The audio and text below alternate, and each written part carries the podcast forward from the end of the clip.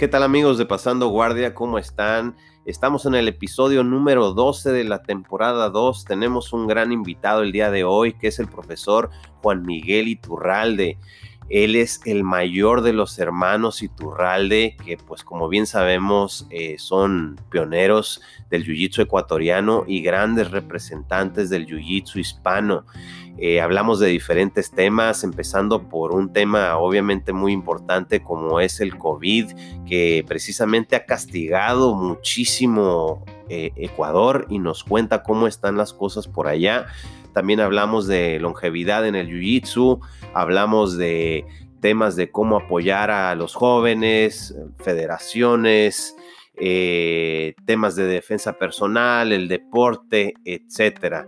Pero antes de pasar con nuestro invitado, les tenemos una sorpresa y es que la taza de Pasando Guardia junto con la camiseta está en especial por solamente 590 pesos en bodega BJJ mándales un mensaje, enviamos a todo México y Estados Unidos.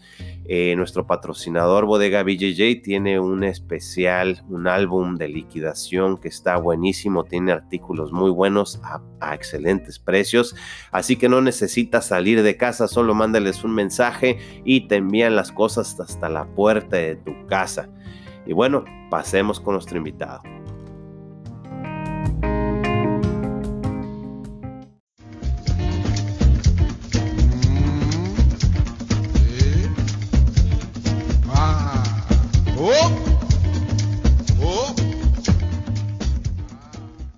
Eh, profe, ¿cómo está el día de hoy? Muy bien, gracias. Aquí en la casa, encerrado, está un poco, está bien fuerte el asunto acá de, la pandemia, pero con la familia sana, gracias a Dios, eh, con la mente positiva y tratando de hacer un poquito de ejercicio. Excelente, profe. Eh, sin duda, en este momento la palabra clave es estar sano y sabemos que Ecuador ha sido golpeado muy fuerte con esto. Alex, por allá, ¿cómo está todo en Acapulco? Pues está todo tranquilo, la verdad la gente no se ve como que esté quedándose mucho en las casas. Yo veo que sí han cerrado muchos negocios, pero también hay muchos que no y bastante gente en la playa. La verdad la gente lo está tomando muy a la ligera. No, hombre, eso es malísimo porque eh, bueno, ahorita que nos cuente el profesor, en Ecuador esto está más adelantado y, pues no sé a veces si creer todo lo que vemos en video, pero en video se están viendo hasta cuerpos abandonados en la calle. ¿Qué está pasando por allá, profesor? Correcto, así está la cosa por acá. Eh, no, no, no puedo decir que, que no alcanzan a atender a los enfermos, no alcanzan a recoger los cadáveres, si me explico, la gente ya los saca a la calle, hasta los quema. Bueno, lo he visto por el video, eso lógicamente no hemos salido, pero acá hace rato colapsó el sistema hospitalario y también las funerarias. Entonces, acá la cosa está bien, bien avanzada. Híjole, sí, no, no, no, está, está duro y los videos para los que no los han visto, por ahí probablemente hay en YouTube y pues se ve muy triste eh, porque efectivamente hay eh, cuerpos en las calles, no van por ellos. he visto también otro video donde hay una cola larguísima para poder entrar a que los atiendan a un hospital y la gente ahí mismo cae y, muere. Entonces esto nos dice algo que, que, no es un juego. Eh, mucha gente, como dice Alex, anda en la playa y cree esto y cree el otro, pero yo creo que ahí hay, tenemos un problema en México que la gente piensa que son muy poquitos porque esos son los que se reportan, pero no se ha tomado en cuenta que mucha gente está muriendo de neumonía atípica, entre comillas, que eso es uno de los, eh, pues es algo que le sucede a una persona cuando tiene COVID, simplemente no se les hizo la prueba a tiempo, no se les atendió a tiempo y está muriendo mucha gente. Entonces hay que tener, hay que estar bien vivo y me comentan médicos eh, de primera mano que pues lo que se reporta ahí en, en, en, el, en, la televisión, pues hay que multiplicarlo por unos 8 o hasta 10. Este, ¿Tú cómo ves las cosas, Alex? Pues sí, también había visto eso, pero no solo de México. O sea, por ejemplo, los números de China dicen que no, no son tampoco correctos, los números de Estados Unidos tampoco son correctos. Es, eh, es algo global, no solamente que esté pasando aquí en México. Ahora, lo que sí veo es que quieren mantener la calma sin alborotar mucho a la gente. Yo lo veo como, no sé, la verdad, no sé, no sé si convenga también este asustar a las personas, asustar a la población y todo eso. De verdad que hay que, eh, solo el tiempo va a decir si fueron las estrategias correctas las que están tomando o no. Sí, ¿cómo fue que sucedió todo por allá, profesor? Eh, ¿Cómo fue ascendiendo y subiendo el tono a lo que vemos ahorita? Bueno, primero respecto a las estadísticas, es imposible en este momento llevar una estadística. Yo les aseguro que acá en Guayaquil todo el mundo tiene COVID, me explico, todo, o sea, no digo que todas las personas, pero está en todos lados, está dentro de las casas. Ninguna estadística es válida porque hasta que uno se haga el examen, eso es un tema público, muchas veces es un tema demorado, y uno probablemente, si es que en verdad tiene algo grave, va a morir antes de recibir el resultado, ¿no? Entonces la gente se empieza, muchos lo pasan suave, pero la gente se empieza a tratar, y es lo que se recomienda, que uno se empiece ya a tratar y a cuidar desde el principio, porque esa, esta vaina va, a llegar, me explico, a todos lados, y el tema de la estadística es imposible, porque la mayoría de los casos no se reportan. La gente eh, con otros exámenes de sangre puede, puede ver si lo tiene o simplemente en este momento, bueno, no, no, no soy médico ni nada por el estilo, pero eh, una persona que en este momento contraiga una gripe ya debe considerar por acá que tiene el COVID, ¿no? Y lógicamente, si tuviéramos números reales, sería una cosa eh, aterradora. Entonces, es imposible la estadística. y también me parece no le veo utilidad. Mucha gente se queja de los gobiernos o de las medidas, pero yo creo que esto es una vaina incontenible. Entonces, bien cada cual quedarse en su casa y, cuidarse mucho, porque efectivamente esos números no son, no son los correctos de ninguna manera.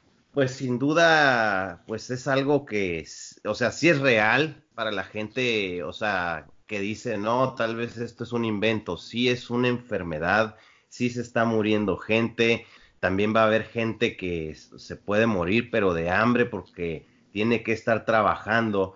Y bueno, eh, lo entendemos también. Entonces, esto el, tiene dos filos, porque unas personas están muriendo, se están enfermando y otras, eh, pues ya hemos, hemos visto, pues que ha subido el número de riots, ¿cómo se llama en, español?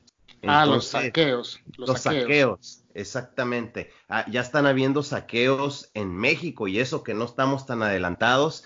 En Italia se vio mucho, muchos saqueos, mucha violencia y precisamente hoy salió la nota de que este peleador ah, de UFC eh, pues entró alguien a su casa, parece que estaba un poco mal de la cabeza, pero en, Estados Unidos, por ejemplo, hay una aplicación que me comentó un amigo, un gringo que es de allá, y dice que la gente sube el área y el lugar donde se están metiendo a robar y dice que en las últimas semanas se ha triplicado el número de robos en casas. Entonces, esto es algo pues muy preocupante.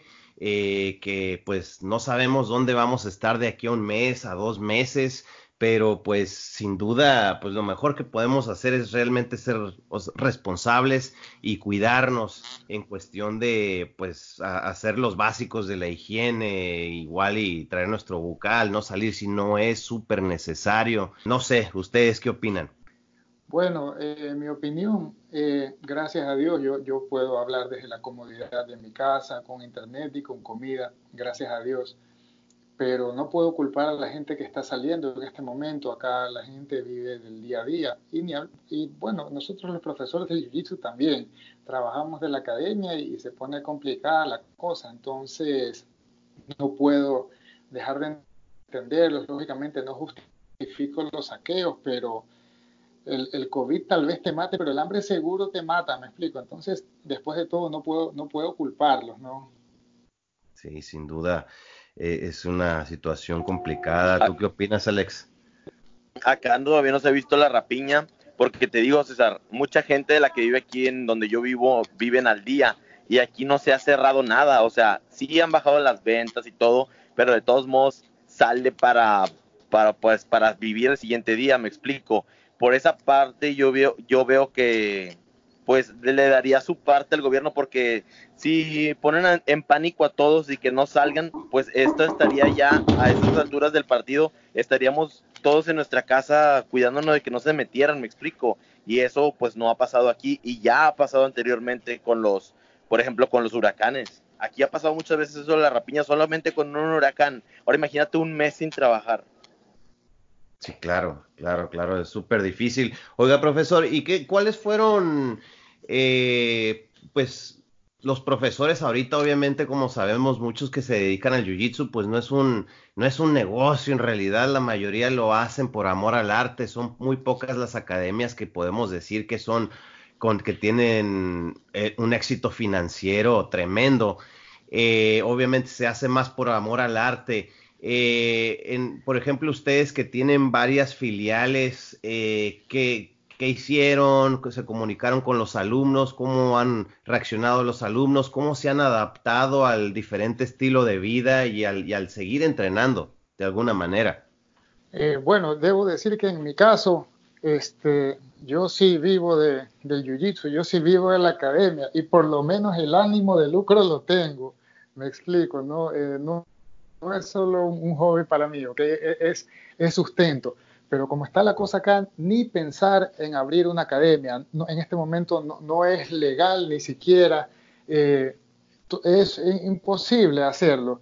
Y lo que está pasando en este momento es que se están juntando a veces los muchachos, ya por las ganas de entrenar, que le entiendo, porque hacer calentamientos solitos o hacer drills en una colchoneta solito, eso no, eso no es el jiu-jitsu. Entonces, entonces acá los muchachos están juntando en lo que llaman los entrenamientos clandestinos. No sé si vieron a mi profesor eh, Soluso eh, expresarse muy, muy bravo por el tema, porque acá la cosa está fuerte, el coronavirus está en todos lados y los muchachos son fuertes, no van a llevar, no van a pasar nada, pero van a llevarlo a sus casas. Y yo, yo no, yo he perdido la cuenta de los, de los muertos eh, que, que, yo conozco. he perdido la cuenta ya. Cada vez que veo la foto en, el, en Facebook de alguien, en una publicación, eh, rezo porque sea su cumpleaños, porque si no, es que esa persona murió. Entonces acá en este momento impensable, impensable entrenar, eh, no recomendable, los muchachos que lo están haciendo de manera clandestina, eh, también eso, eso, es una forma irresponsable y deberían parar. Profe, ¿y esas personas que usted conoce este, son todos gente ya mayor o también jóvenes? La mayoría mayoría gente mayor, pero sí me he llevado unas tristes sorpresas viendo, eh, eh, viendo gente joven también, tal vez no, no de aquí, pero gente que yo he conocido en otros lados dando seminarios. he, visto, he visto morir también gente inclusive menor que yo, que tengo 39 años. Sí, precisamente ahora me dijeron de, de, una página que se llama Yo Médico y es un médico joven, precisamente de Ecuador, de Guayaquil, si no me equivoco, este, yo no sigo la página, pero me comentaron que pues es alguien joven, es médico y pues obviamente sabemos que los médicos están corriendo riesgos porque ellos están en el punto donde está sucediendo las cosas y llega mucha gente infectada y pues precisamente falleció y es alguien que estaba en sus treintas. Entonces, pues sí, no, no, no, no por tener buena salud somos intocables, pero pues sí, tal vez los años de, de buena alimentación o de buenos hábitos, sí, sí, sin duda es algo que, pues nos tiene tal vez un poquito de ventaja, ¿no? Sin duda, sin duda. Eh, este, esta pandemia y este encierro me ha hecho reevaluar eh, muchas cosas, la verdad. Eh, y me ha hecho sobre todo saber que el jiu-jitsu debe ser salud. ¿ok? Y nosotros, el, el reino competitivo no siempre es salud. Si me explico, cuando uno está entrenando para un campeonato, uno se, se esfuerza demasiado, uno baja sus defensas y, bueno, pues uno coge una gripe, uno coge un forúnculo. Eso ya, eso me parece en este momento contrario a, a la idea de nuestro deporte. Yo hace mucho tiempo pensaba que el objeto del jiu-jitsu no es la defensa personal, no es ganar campeonatos, es la longevidad en el tatame. Y bueno, pues eh, se, ajusta más mi criterio ahora. Entonces ahora sé que el Jiu-Jitsu debe entrenarse por salud y el tren competitivo no siempre es salud, me explico. Entonces una persona entrenando por un campeonato nos puede coger mal parado el tema. Sí, eso es muy cierto, profe. Precisamente eh, también cuando caen las infecciones de staff, en los, en los tatamis a veces es por eso mismo de que están sobreentrenando, se caen las defensas, llega un virus y todos se, todos se enferman. Entonces, esto es, es muy verdadero y para los que nos escuchan y no saben, el profesor Juan Manuel pues es, es campeón panamericano, máster y europeo, así como en otros Open. Entonces sabemos que usted también es competidor. Eh, y pues también para los que no saben, usted es el mayor de los Iturralde. la comunidad de Jiu-Jitsu reconoce ese apellido porque en competencia han sido de los primeros latinoamericanos en, en, conseguir esas medallas. Y yo recuerdo cuando este Sinistro en una, en una charla eh, me comentó, pues al principio nosotros salíamos solamente para ir a comprar unos guis porque sabíamos que no íbamos a ganar, pero en cuanto empezamos a ganar lo tomamos en serio. Retómenos a esos tiempos, profesor. Qué tiempos aquellos, amigos, qué maravillosos tiempos en que estábamos sanos y íbamos a que nos den unas palizas terribles, pero felices. Llegábamos al hotel, comprábamos el kimono coral rojo, comprábamos el kimono eh, War verde fosforescente, este, se nos tomábamos fotos en el cuarto del hotel, pero nadie nunca había ganado ni siquiera una lucha. Éramos totalmente turistas, éramos totalmente turistas en los campeonatos. Y bueno, eh, eso empezó a cambiar una vez que llegó acá eh, Soluso, que llegó acá en el 2006, ya son 14 años. Él no, no le gustaba que andemos en la farándula, que andemos queriendo comprar kimono rojo, ¿qué es ese kimono rojo? Eso no vale para competir, solo azul y blanco, etcétera, etcétera. Entonces él nos empezó a cambiar un poco la, la visión. Después de, mi hermano Leo era el que más eh, viajaba a, a, entrenar y tenía bastantísimo tiempo en que él, él, no había ganado ni siquiera una lucha, él nunca había ganado una lucha, iba a todos los mundiales panamericanos, etcétera, etcétera. Este, el Ecuador no tenía ni una medalla IBJJF y por supuesto que la IBJJF no era lo mismo que es ahora, pero no, no existía ninguna. Soluso llegó al Ecuador con 16 medallas. Entonces vimos que era, que era posible. Recuerdo la primera vez que ganamos, que ganamos algo, que fue en el Brasil 2007, que Sinistro quedó campeón, bueno, a los 15 años, era una lucha este, juvenil Leo quedó tercero en el absoluto cinta violeta, ganando un par de luchas. La primera lucha que Leo parecía que iba a ganar, yo la sufrí, pero era increíble que lo iba a ver ganar. Pero, y hasta el último minuto, hasta el último segundo, estaba yo apretando porque la lucha, y cuando ganó no podía creer el, hito que se había, que se había sobrepasado. Y yo también, ese, ese brasileño, ya gané una lucha también. Yo estaba más dedicado a, otras cosas que más al, rock and roll, tocando guitarra, etcétera, etcétera, pero ya tenía mis dos, tres de haber retomado el jiu-jitsu, puede ganar también una lucha ahí, lo cual me hizo muy feliz y sinistro ser, ser campeón. Y entonces ahí llegaron las dos primeras medallas IBJJF al Ecuador. Qué historia, profe. ¿Y cómo fue la llegada del maestro Soluso a Ecuador, en, sus palabras, perdón? Bueno, digamos, eh, yo podría describirlo. Soluso estaba en, en Brasil, eh, lógicamente en São Paulo. Eh, creo, tenemos entendido que era una, persona de una buena condición allá, de una familia eh, con buena posición. de ahí murió su padre y Soluso un poco estuvo dispuesto a la búsqueda de, la aventura. Y mucha gente de los que llegaban acá, iban de los que salían de acá de Ecuador, llegaban a Sao Paulo eh, por ejemplo, mi hermano le, se encontró a Marcelo García, que era su ídolo, y de la nada le dijo, ¿dónde puedo ir a entrenar? Y lo invitó a entrenar a, Alianza. Este, y, por ahí andaba Soluso. Soluso toda la vida era simpático, intentaba hablar español, conversaba con la gente, y, y en esa época muchos los, los deportistas, los, los cinturones negros, mucho más ahora, pero en esa época de manera incipiente, digamos, alquilaban entre dos un, un apartamento, un departamento, y, por ejemplo tenían un cuarto más y lo alquilaban para los artistas, eh, para los que viajaban de otros lados a competir, por ejemplo uno se quedaba una semana y le pagaba, así fue como la guerrera ecuatoriana lo conoció a Soluso. Y él fue el que más amigo se hizo de la gente, entonces otro profesor llamado Juan Pablo García del que ahora eh, Pacific Top Team y Escuela de Jiu-Jitsu se llama su, su equipo, eh, todavía sigue dando clases en Estados Unidos. Él fue el que trajo por absoluto amigo y lo trajo para, para dar un seminario. Nosotros éramos de otro equipo con mi hermano Leo, nosotros éramos del equipo Sucata, de Freddy Sucata, que se encuentra en Argentina, y en esa época también estaba en Argentina, pero un alumno lo enamoró y lo trajo para acá. Eh, entonces él, estuvo un año con nosotros, después regresó a Argentina y nosotros seguíamos entrenando. Cuando llegó Soluso, eh, sin importar que fuera de otra academia, eh, mi hermano lo llevó todos los días a nuestra academia a dar clases, le pagaban la privada. Entonces nosotros empezamos a entrenar con él y siempre tener una muy buena relación. Pero él era el profesor que había traído la otra academia, no nosotros. Entonces, es, él vino, dio su seminario, se regresó, vino la segunda vez a un campeonato, a arbitrar, a organizar el campeonato, tenía una experiencia que lógicamente nosotros no teníamos y siguió la buena relación con él siempre y en lo que regresa, este, en esa época digamos, en esa alianza en Sao Paulo, año 2005-2006, habían muchos cinturones negros muy buenos, muy famosos y no sabían a dónde se iban a ir, me explico.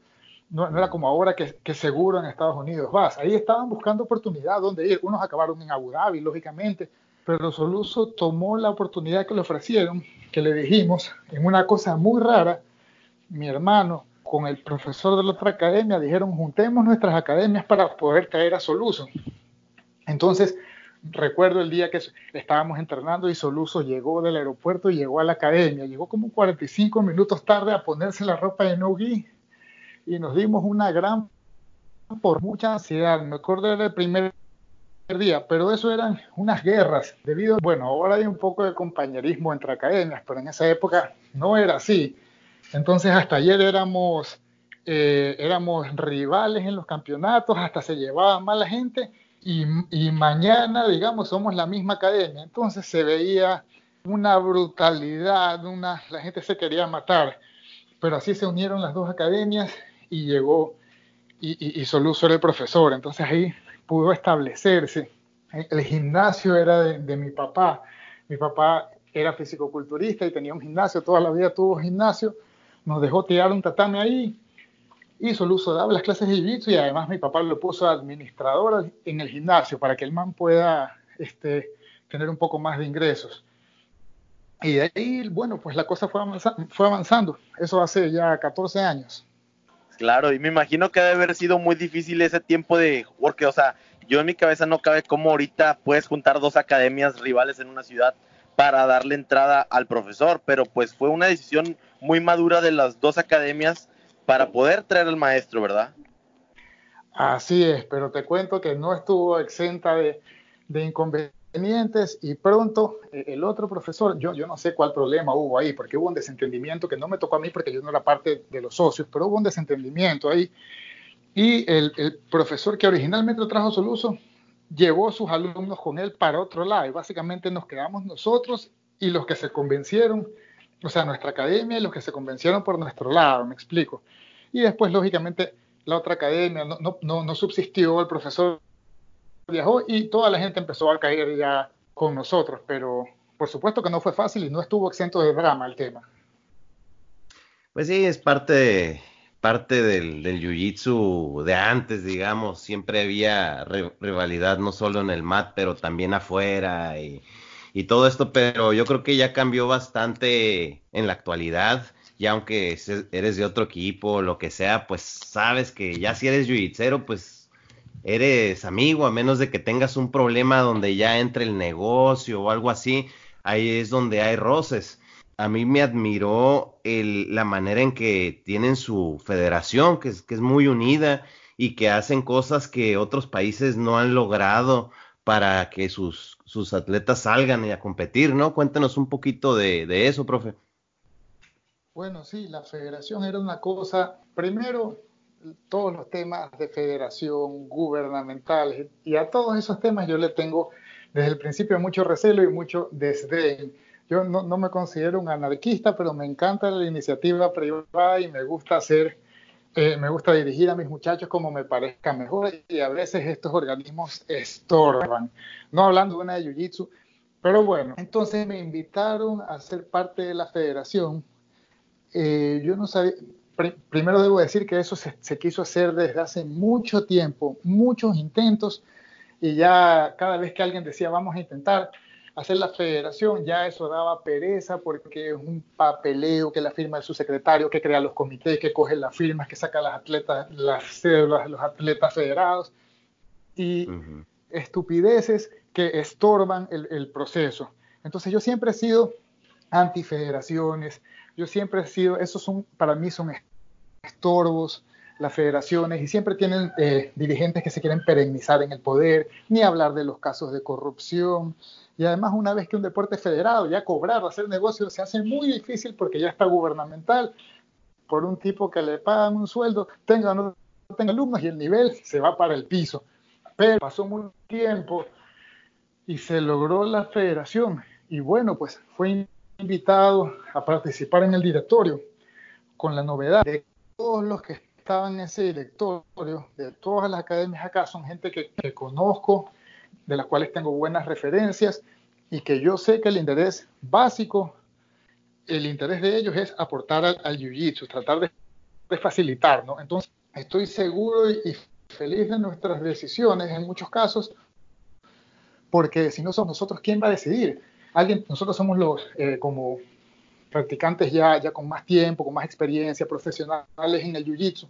Claro que tiene sus detractores la, la federación, y yo, por supuesto, sigo, sigo eh, haciendo mi carrera siempre pensando en no depender de la federación, ni que mis alumnos en realidad no la necesiten para nada, pero debo decir que este organismo fue conformado por gente cuyo legítimo interés era servir al Jiu-Jitsu.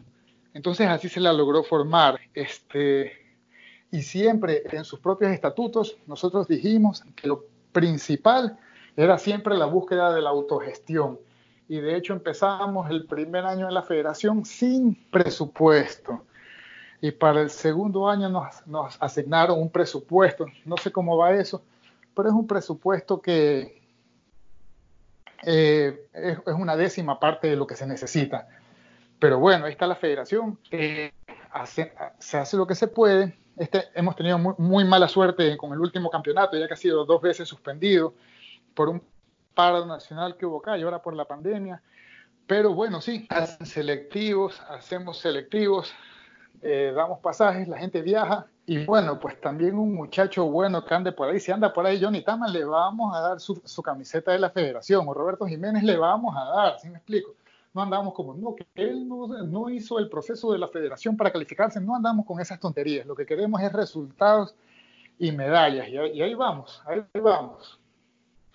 Profesor, en sus palabras, ¿cuál es el, o sea, cuál es lo ideal de lo que debe hacer una federación en su país? Este, sacar muchachos nuevos, este, mandar a los muchachos a torneos este, de talla, ¿cuál debería de ser? Sí, claro, este, bueno, la federación, ¿qué creo que debe hacer una federación de Jiu-Jitsu? Primero, creo que debe estar bien representada por gente profesional del Jiu-Jitsu de varias academias, es decir, no debe estar ligada a un equipo no debe tener preferencia por uno u, otro atleta. El principal objetivo de nosotros es conseguir gran cantidad de medallas internacionales para así hacer notar el jiu-jitsu y para así traer más recursos hacia nosotros. Entonces, básicamente tenemos que hacer campeonatos, eh, hacer selectivas y mandar a los muchachos a competir afuera, ¿ok? Para lograr el mayor número de, de medallas eh, valiosas.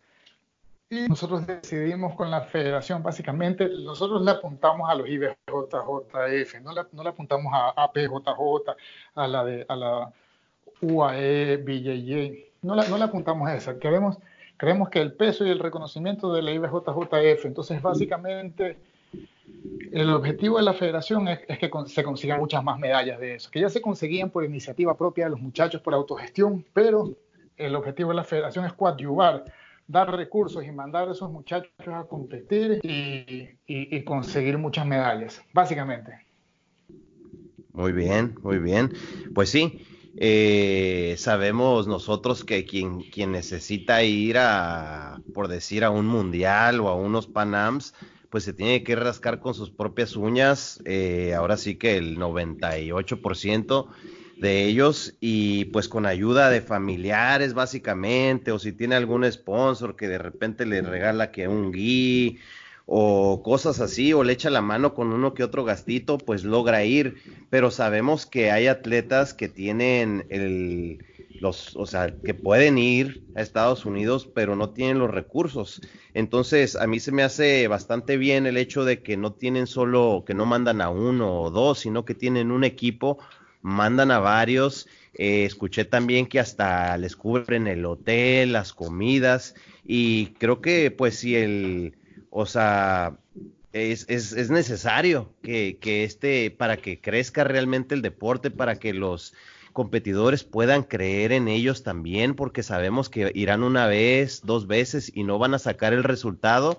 Y ya después, como les cuesta trabajo, recursos de terceras personas, o su familia o lo que sea, dicen, no, pues ya no, ya no lo voy a intentar una tercera vez, cuando tal vez esa tercera era la buena, ¿no? Que, que también el, hecho de depender de ti mismo, puedas o no puedas hacerlo, la autogestión, eh, eso es una cosa maravillosa, ¿no? Que nadie te ponga condiciones, que tú compitas en el campeonato, eso es una cosa maravillosa y que no tiene precio y que la federación no debe entorpecer.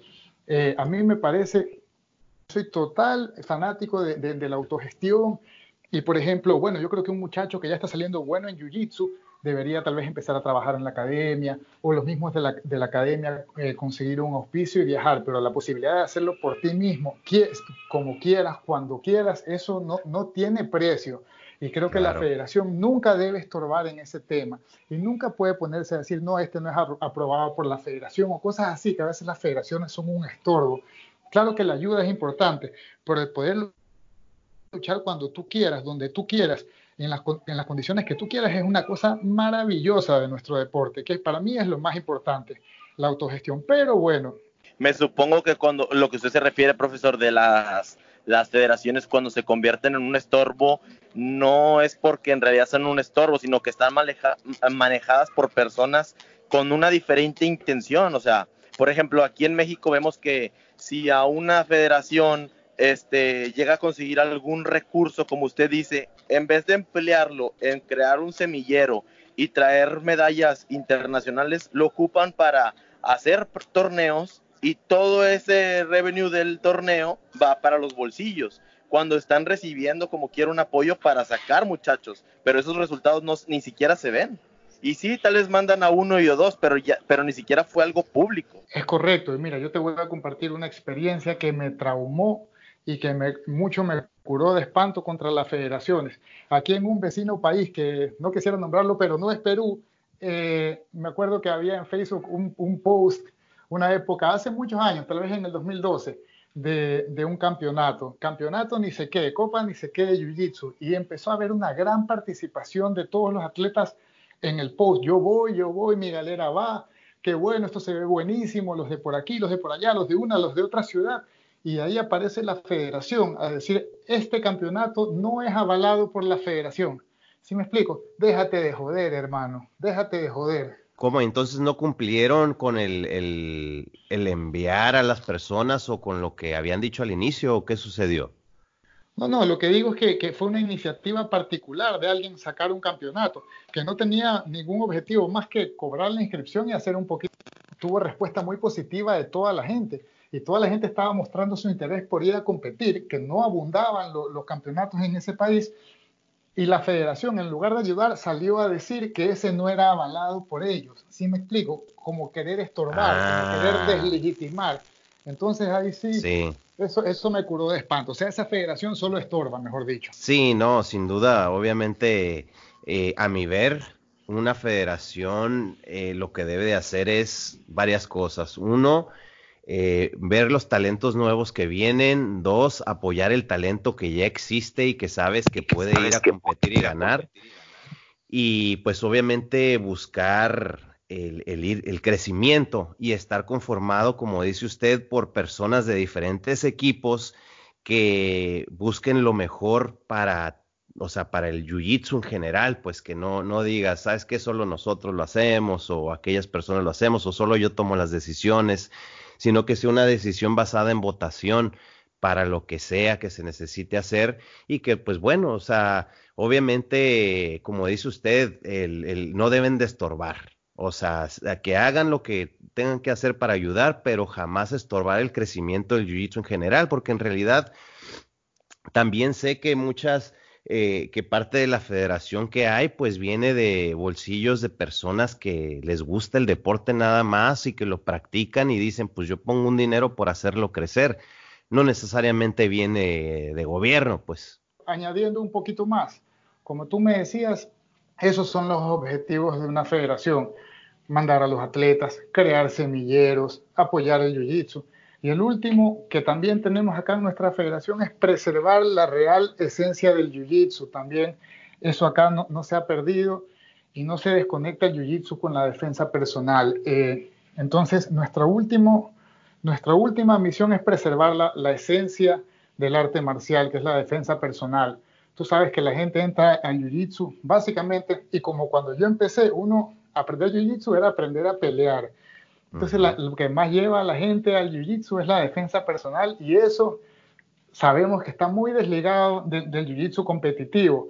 Y no me voy a poner como esos profesores ya viejos, cascarrabias, que dicen que el Jiu-Jitsu competitivo no sirve para nada. Por supuesto que el jiu-jitsu competitivo es el ápice de todo, porque ya para ser un buen competidor requieres buena condición física, pulir la técnica, totalmente dedicar, darle mucha dedicación. Pero nunca debe ser desconectado de algunos conocimientos de la defensa personal y para eso también está nuestra federación. Eso es muy cierto. Eh, eh, de hecho, eh, no sé cómo lo manejan algunas academias, pero a mí se me hace que está bien estar recordando, pues, durante las clases. ¿Usted cada cuánto tiempo ve con sus alumnos? Obviamente al principio, pues, se les da defensa personal a los cintas blancas, pero después adelante, ¿cada cuándo les recuerda con alguna técnica o tienen una clase eh, dedicada a eso o cómo lo manejan para no olvidarlo, que, que ya no se enfoquen solamente en técnicas de, de, del jiu-jitsu más deportivo? Eh, bueno, primero debo decir, sin criticar, que veo interés de la gente por retomar la defensa personal, lo que no veo son buenas defensas personales. Así que está el interés, pero tal vez ellos no aprendieron de la fuente o tal vez lo aprendieron mal y tratan de hacerlo, lo cual está bien. ¿Cómo lo aplico yo? Esta idea la, cogí de sinistro. Eh, en mi clase, digamos, de ejecutivo, mis señores ejecutivos, ya eh, másters, llegan a la academia, entonces tal vez el calentamiento empieza a ser defensa personal. Me explico, por ejemplo, un agarre de, las dos solapas con las dos manos. Entonces le, atrapamos los dos brazos, damos un osotogari, por encima le tiramos una kimura llave de brazo y vamos calentando bonito sin siquiera ir al piso todavía. No se han despeinado mis ejecutivos, no se han ensuciado, todavía están contentos y están entrando en calor. Entonces yo, yo las uso así, las técnicas de defensa personal, las uso como, como calentamiento. Tal vez una persona ya mayor al principio costarse, tirarse al piso le cueste un poco o hacer el berimbolo, pero empieza calentando con una defensa de, de, corbata de portero, con una defensa de agarre de cuello por atrás. Y lógicamente, una vez que lo derribas, ya le metes una palanca, le metes una kimura. Y así lo uso yo. Combino bastante también, digamos, hago la defensa personal, le pongo rodilla en la barriga, el tipo vira para adentro, le tiro un overhead spin y, le meto un reloj, por ejemplo. Entonces así yo combino como, la uso un poco como calentamiento, básicamente. Esto de tomar más en serio lo de la defensa personal, ¿viene de su maestro Soluso o viene de la academia de Alliance o, usted mismo por sí solo decidió prestarle más atención más que otras academias? Yo lo tenía un poquito en, en la cabeza y Sinistro vino y dio un seminario y se basó mucho en la defensa personal, lo cual generalmente es un seminario muy aburrido. Pero como lo hizo Sinistro, vi que no era, no era aburrido. Eso, eso, eso fue ahora último, pero primero nosotros, mi hermano Leo y yo, y hasta Sinistro, empezamos en la Academia Vidocan, que es una filial de Roy Gracie en este momento, y en esa época era filial de Gracie Jiu Jitsu. Entonces nosotros veíamos muchísima defensa personal, veíamos casi todos los días defensa personal. Entonces, teníamos esos buenos conocimientos, ya los habíamos olvidado, no olvidado, pero los habíamos renegado mucho, los habíamos desconocido su importancia, qué aburrimiento. Viene un profesor a dar un seminario de Jiu-Jitsu y te enseña siete defensas personales, nunca luchaste, qué terrible seminario, como que solo para cinturones blancos, ¿no? Pero bueno, en cambio, como lo, lo hizo Sinistro, empezó empezamos calentando con defensas personales y una vez que llegamos al piso, nada, frena que aumente. Uno le puede meter si uno la combina bien, uno sale de defensa personal, mete un berimbolo, palabra de brazo y, palanca de brazo y hasta heel hook mete si, el profesor tiene buena imaginación. Entonces lo usa un poco como calentamiento, así. No, no viene de Alliance, no viene de Soluso esta idea. Sí, de hecho recuerdo cuando nos comentó este el, el, profe Raúl Jiménez que él también le tocó estar por allá con el que era el primer maestro que consiguieron el primer maestro este, que era azul de Royce Gracie, y pues sí, probablemente eso es todo lo que veían, pues el, la defensa personal. Así es, eh, Gacho, Raúl y yo éramos compañeros de, entrenamiento al principio, y acá toda la gente de esa, de esa generación y de esa academia conoce defensa personal. Así es, nos contó también el profesor eh, Gacho también que, o sea, después de eso también pasaron por su parte de que había que demostrar la efectividad del jiu-jitsu en las peleas de vale todo, ¿no? Así es, por supuesto. Eh, lo anterior que estábamos viendo eran, eran películas de, Van Damme, estábamos viendo a, a Norris, estábamos viendo a Mike Tyson dando no Nosotros sabíamos la efectividad del jiu-jitsu, pero la gente en general no, no lo cree, no lo, entonces lógicamente hubo un poco que que defender la efectividad del arte suave en las aulas. Tocó hacer eso para ganar credibilidad. Es algo que yo no lo hice, pero lo hizo Gacho, lo hizo mi Leo, lo hizo Sinistro, lo hizo Soluso. Todos se dieron en las aulas porque teníamos que dejar bien claro que el Jiu-Jitsu es, es lo mejor que existe en, en, el universo, ¿no? Teníamos que dejarlo bien claro. Ahora ya hay campeonatos, hay videos, yo le digo a la gente, métete a YouTube y mira esto, pero en esa época no existía eso. Entonces, yo recuerdo, por ejemplo, una reunión que no fue hace mucho tiempo y me divierte mucho a veces conversar con gente que no es artista marcial, que me pasa poco, ya uno casi siempre anda con gente de Jiu-Jitsu. Entonces uno de estos señores me dijo, este, bueno, pues ya, ya, ya aquí la gente hizo taekwondo, ya aquí la gente hizo karate, y el jiu-jitsu no es una cosa, es una moda que, que, que va a pasar, ¿no? Y yo le dije, no, no es así, pero me quedé tranquilo porque ya no es una conversación para mí. Y un alumno mío se le dijo, no, pues profesor, explícale bien el jiu-jitsu es la cosa más increíble, más efectiva. Ah, por supuesto. ¿Quieres que le explique bien? Mira, esto ya no hay que hablarlo. Anda, mira el UFC 1, brother. Entonces, así, así también tocó acá. Así contra los boxeadores, contra los de otros estilos. Así, así mismo tocó, tocó acá. Primero ganar credibilidad. Sí, pues es que cómo vas a quitar tantos años de Hollywood. Hollywood es, es el, pues el entretenimiento que hay y si Hollywood decide ponerte algo, pues la gente lo va a creer y aparte pues no había internet, no había YouTube. Antes eh, recuerdo que solo tenía que decir, no hombre, este fulano entrenó Chai Don King o algo así que, que, nunca habías escuchado, pero ya dices que tiraba patadas y ya la gente decía, no, cuidado con él. Y este, y esto es gracias a Hollywood. Entonces hubo que desmentir a Hollywood con todo esto, ¿no? Así es, así es.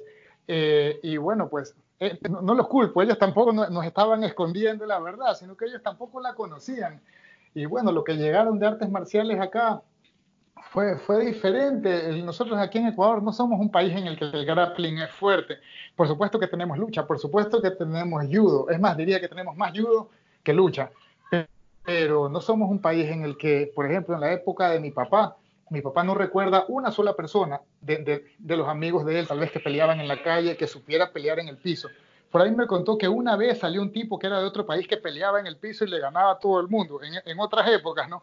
Pero eso fue sorprendente. Aquí no hay herencia de grappling por ningún lado. Y usted como este director o encargado de la federación, profesor, ¿Cómo lo ve esto casi imposible o, podría pasar que incluyan el grappling en las escuelas o en alguna formación para las personas desde una corta edad? Bueno, creo que puede ocurrir más por iniciativa privada, con los contactos que uno tiene yendo al colegio del hijo o cosas así. Pero en, una, en temas ya de una cúpula gubernamental, yo creo que lo más importante es que se capaciten a, la, fuerza, a las fuerzas públicas, ¿no?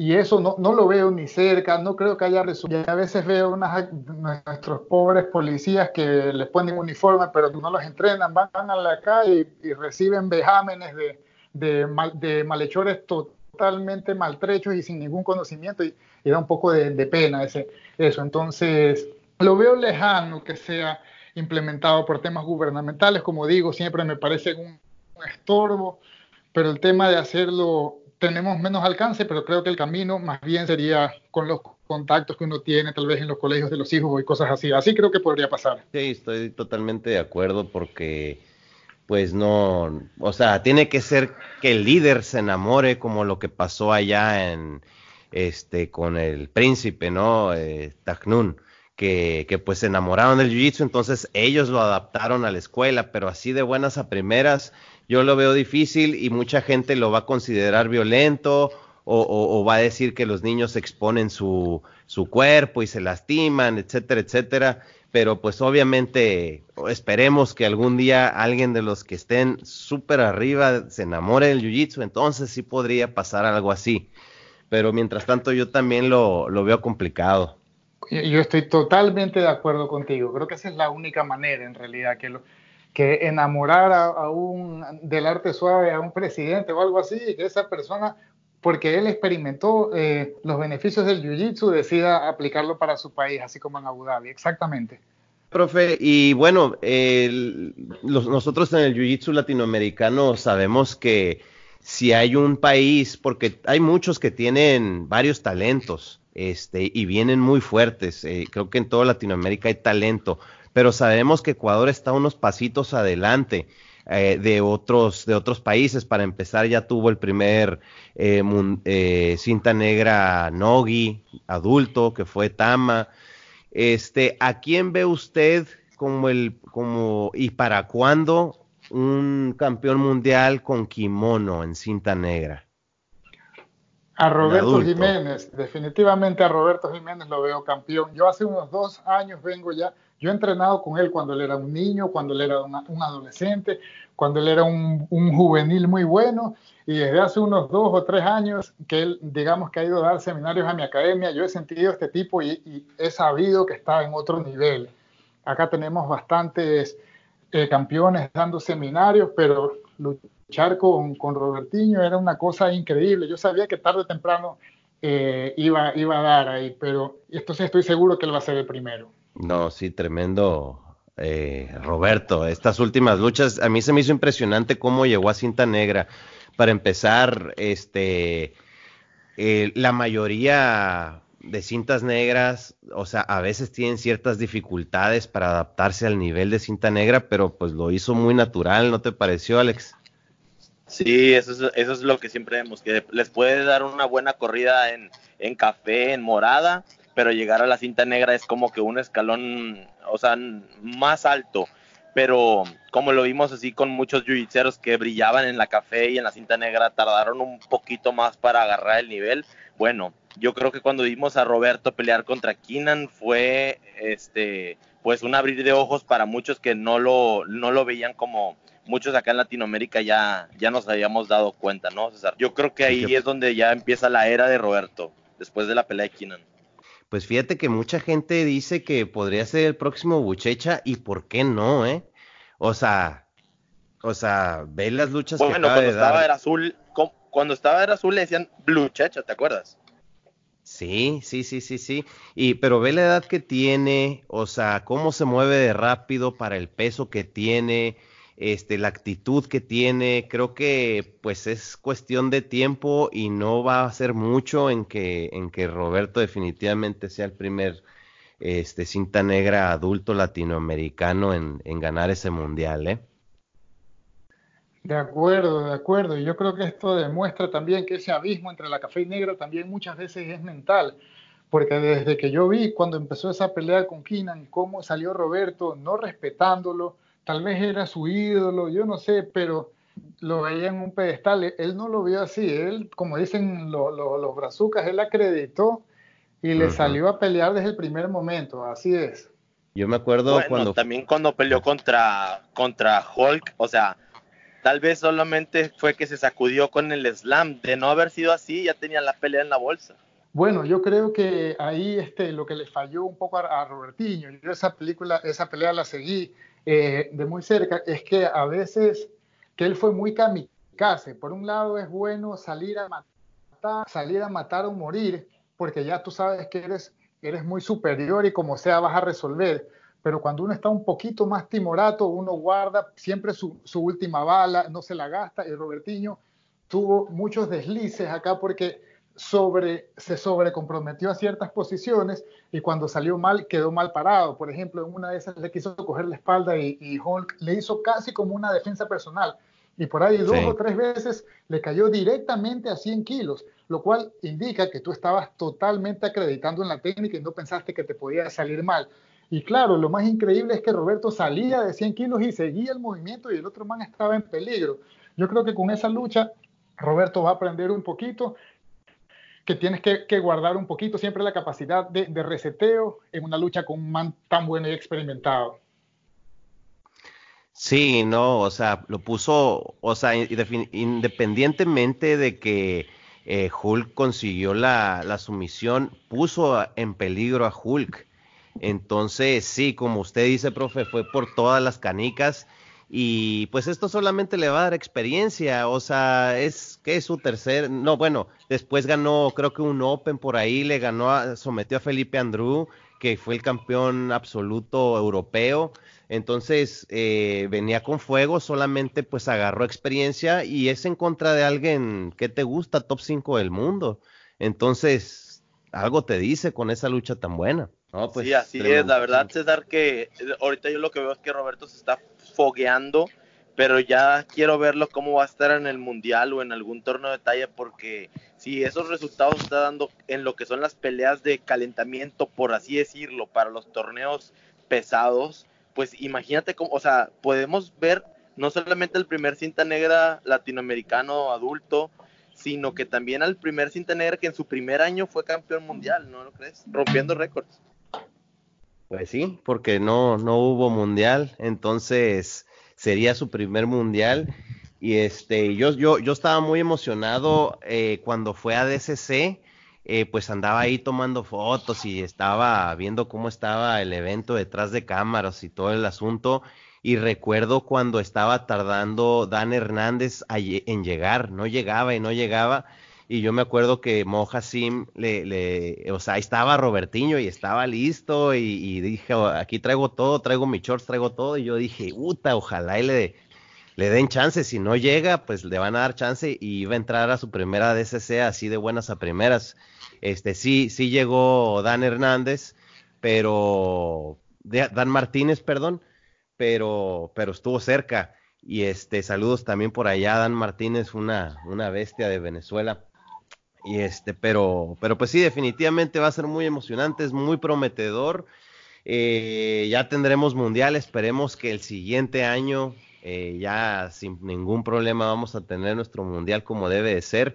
¿Y qué recomienda usted, profesor, a, a, los, a las personas, a los yujitseros? ¿Qué pueden hacer en realidad? Si van a estar encerrados en sus casas, ¿qué actividades les recomienda para que eh, ahora sí que no, perdamos los poderes de plano de aquí a que regresemos.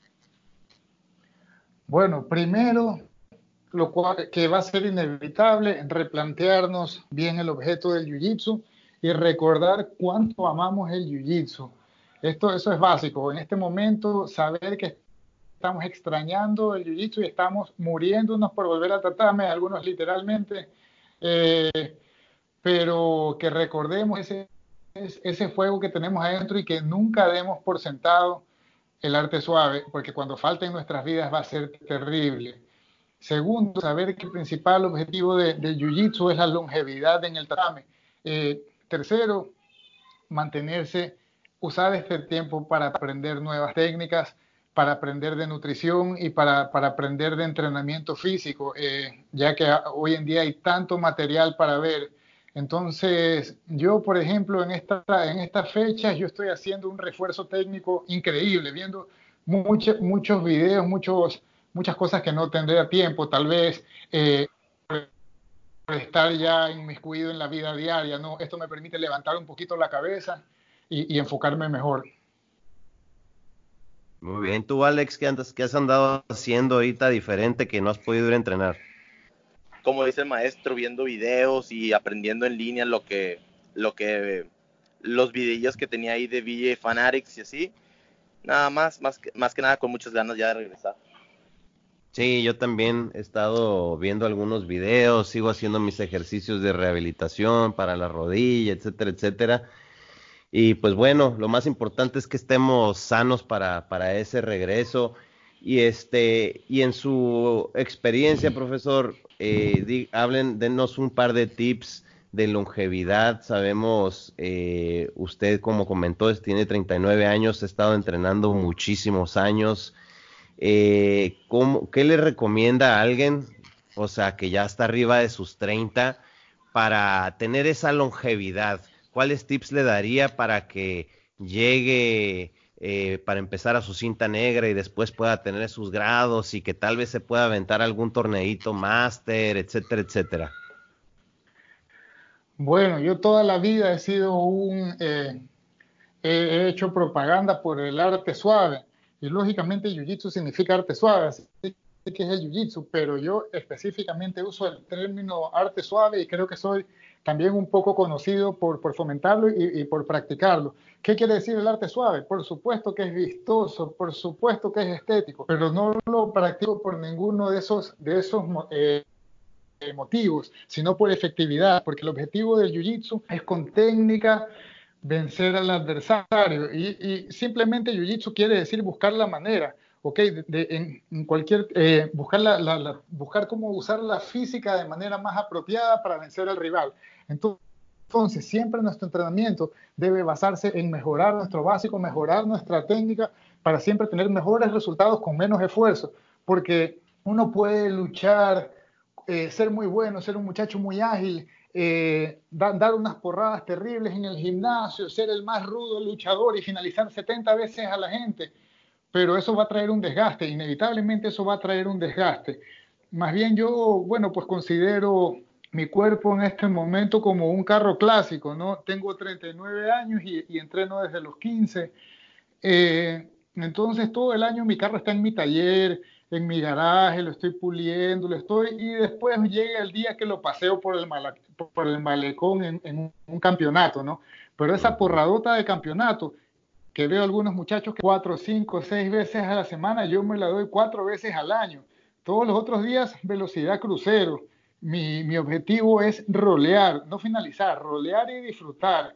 Entonces, eso intento porque todo va a traer un desgaste, ¿no? Entonces hay que cuidar mucho el cuerpo, siempre con técnica, siempre el menor esfuerzo para ejecutar las técnicas, la mayor técnica totalmente arte suave y dejar las porradas para cuando en realidad se necesitan.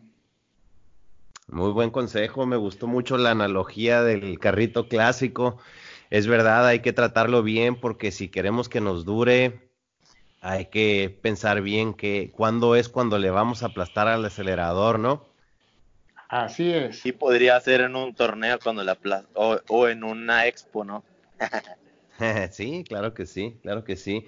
Muy bien, profesor. Este, sabemos que tiene por ahí el tiempo un poco este, limitado. ¿Algún mensaje que quiera darle a la comunidad de Jiu-Jitsu?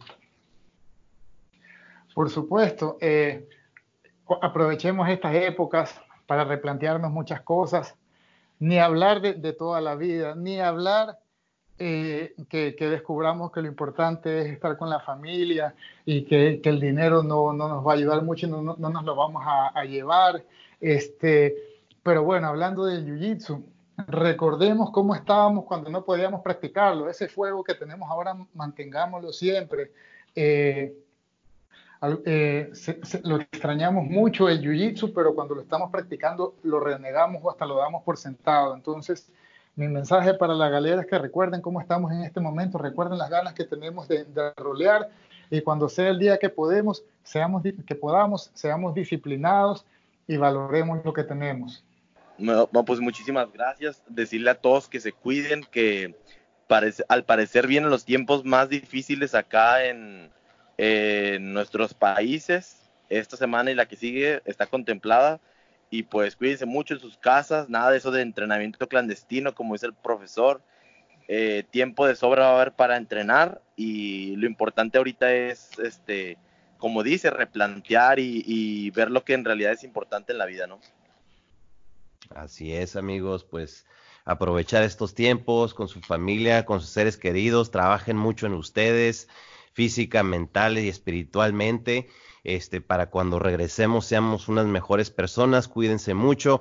Profesor eh, Juan Miguel, muchísimas gracias por acompañarnos en este episodio. Que estén muy bien, muy saludables. Muchas gracias. Bueno, muchas gracias muchachos por invitarme. Ha sido una hora de muy amena conversación. Les agradezco mucho. Suffer, suffer, suffer, suffer, suffer, suffer for world. Now your fault be that. Me I say, now your fault be that.